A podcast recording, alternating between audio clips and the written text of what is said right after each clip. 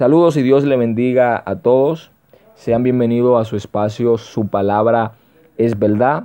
En esta ocasión le habla su hermano Ezra Félix y me complace compartir con ustedes en nuestro segmento Mi simple opinión el tema ¿Qué es fe en Jesús? Así que les invito a que me acompañen en este breve recorrido por las escrituras. Al leer la Biblia, principalmente el Nuevo Testamento, es evidente que para ser un cristiano se requiere tener fe en Jesús. La fe en Jesús es como una condición necesaria para ser un cristiano verdadero.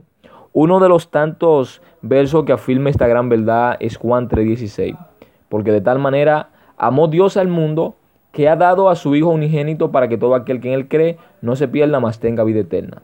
De acuerdo a lo expresado en este texto, la vida eterna la reciben quienes creen en el Hijo de Dios, en Jesús. Alguien en una ocasión dijo que la fe separa a los verdaderos hijos de Dios de los que meramente respetan a Jesús. Pero, ¿qué es básicamente tener fe en Jesús? Esta es una pregunta crucial en la vida y responderla es mi meta en este instante.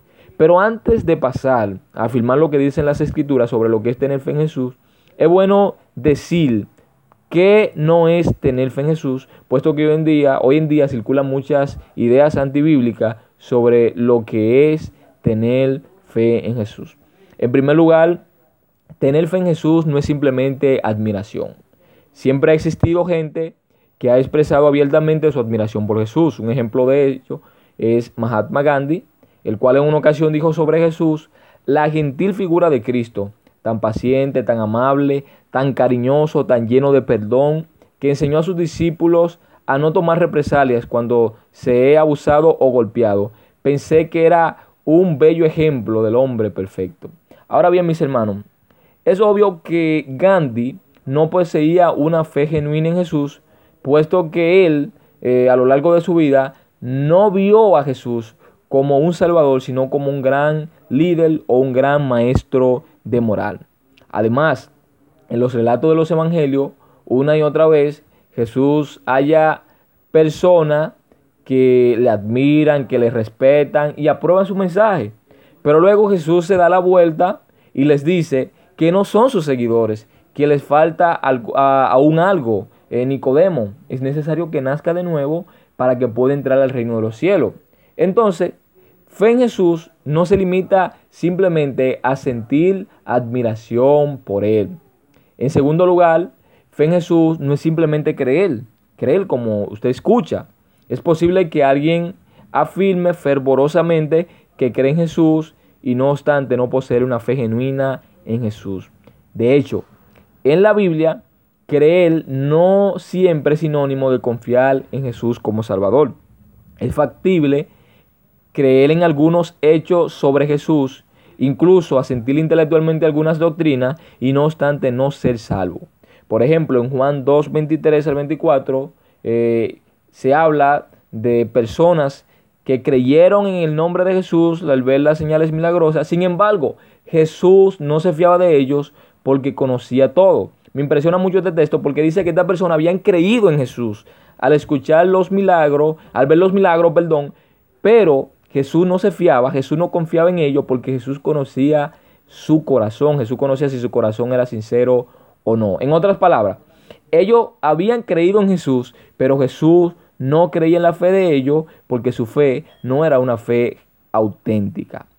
Entonces, dicho esto, pasamos a afirmar lo que las escrituras expresan sobre qué es tener fe en Jesús. Cuando leemos la Biblia observamos que la fe en Jesús tiene alguna característica y etapas.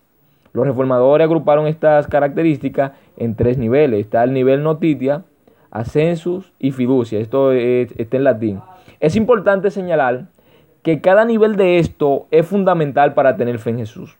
Eh, uno no es más importante que otro, son como los eslabones de una cadena. El primero de estos, de estos niveles es Notitia. Notitia trata sobre el contenido de nuestra fe. Eh, contrario a otras corrientes religiosas, en el cristianismo la fe no es una creencia ciega, no es simplemente creer por creer, creer en la nada. Creer implica conocer algunos hechos básicos sobre el cristianismo.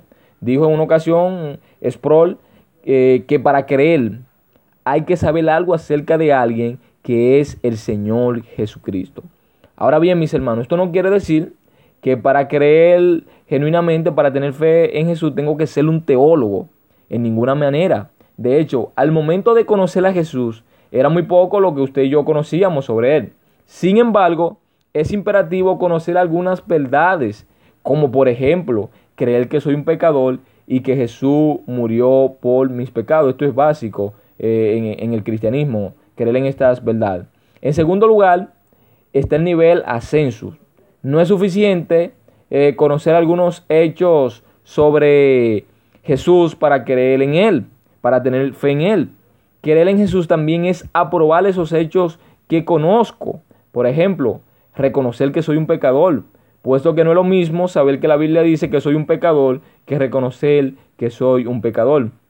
Muchísimas personas eh, fuera de la iglesia eh, saben que la Biblia enseña que somos pecadores. Sin embargo, no aprueban esas verdades. De hecho, eh, en ocasiones se burlan de esas verdades y en otras ocasiones eh, se justifican y dicen que ellos no son pecadores, que ellos son personas que tienen un comportamiento ejemplar en la sociedad.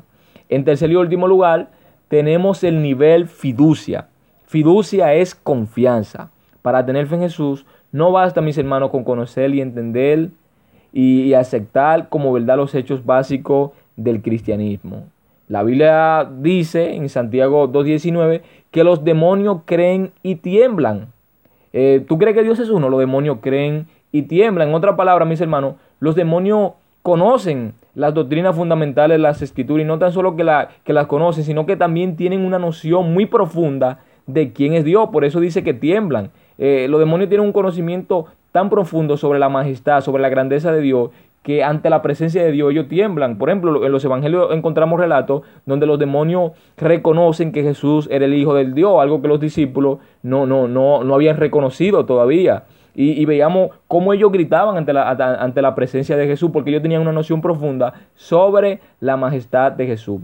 Sin embargo, ninguno de nosotros estaría dispuesto a decir, o se atrevería a decir que los demonios tienen fe en Jesús, porque los demonios tienen todo lo contrario odian a Jesús, aborrecen a Jesús y rechazan eh, la persona de nuestro Señor Jesucristo. En una ocasión alguien dijo, querer es confianza y dependencia absoluta en Jesús, en aquel que a través de su resurrección demostró que es poderoso para salvar. Es una confianza sólida como una roca fundamentada en la promesa y la verdad de que Jesús vino a salvarnos del pecado. Entonces, confianza en Jesús era justamente lo que les hacía falta a las personas que habían creído en Jesús al ver los milagros. Solo les faltaba un compromiso más profundo para tener fe en Jesús. De manera que, mis hermanos, fe en Jesús implica conocer lo que Él hizo, a sentirlo aprobar esos hechos y confiar plenamente en ellos a fin de recibir la salvación de nuestra alma. Eh, muchas gracias por su atención y Dios eh, continúe bendiciendo sus vidas. Pasen un feliz resto del día.